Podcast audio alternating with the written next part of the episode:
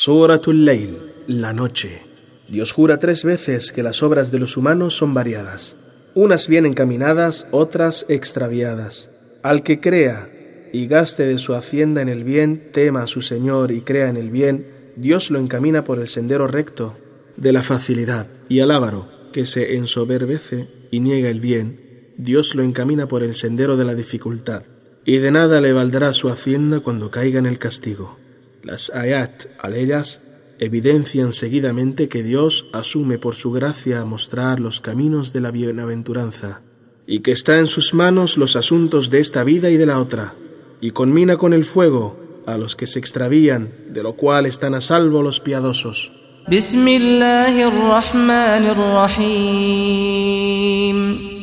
En el nombre de Dios, el clemente, el misericordioso.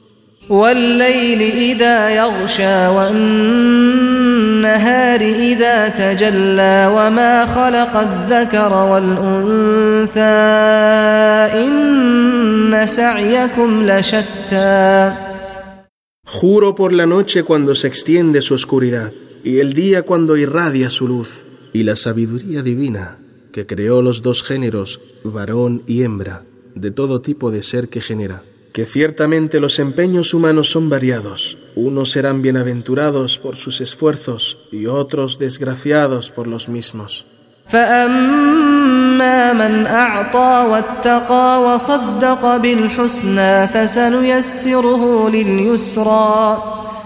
El que gaste por causa de Dios, tema a su Señor y se aparte de lo vedado por él, creyendo en las virtudes del bien, Constituidas por la fe en Dios con certeza, con conocimiento, le predispondremos para la virtud que conduce hacia el sendero de la facilidad y de la tranquilidad, encaminándolo hacia el bien.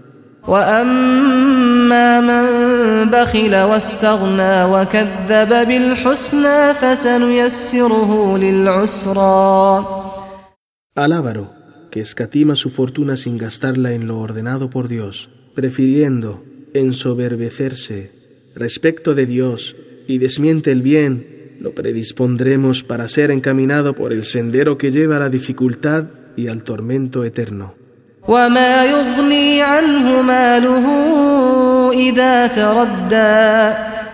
¿Y de qué le valdrá entonces su hacienda que escatimó para salvarlo del castigo?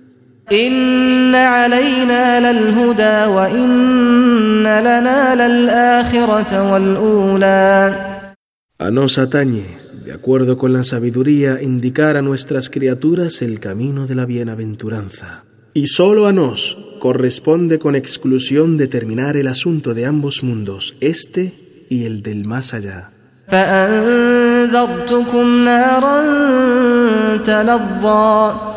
Os he amonestado, pues, con un fuego abrasador inflamado.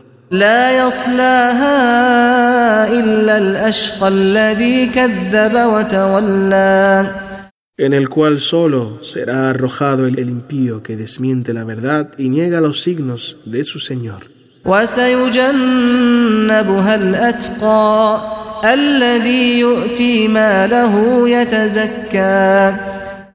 En cambio, serán apartados del fuego los que temen y se precaven grandemente de la impiedad y las rebeldías, que sacrifican su hacienda en el bien, purificándose de la avaricia y la mezquindad.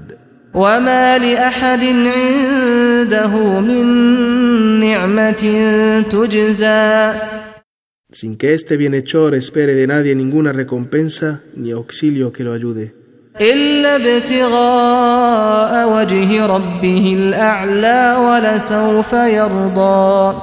Sino que eroga anhelando contemplar la faz de su Señor Altísimo, y ya obtendrá de su Señor lo que anhela de la forma más completa hasta verse complacido.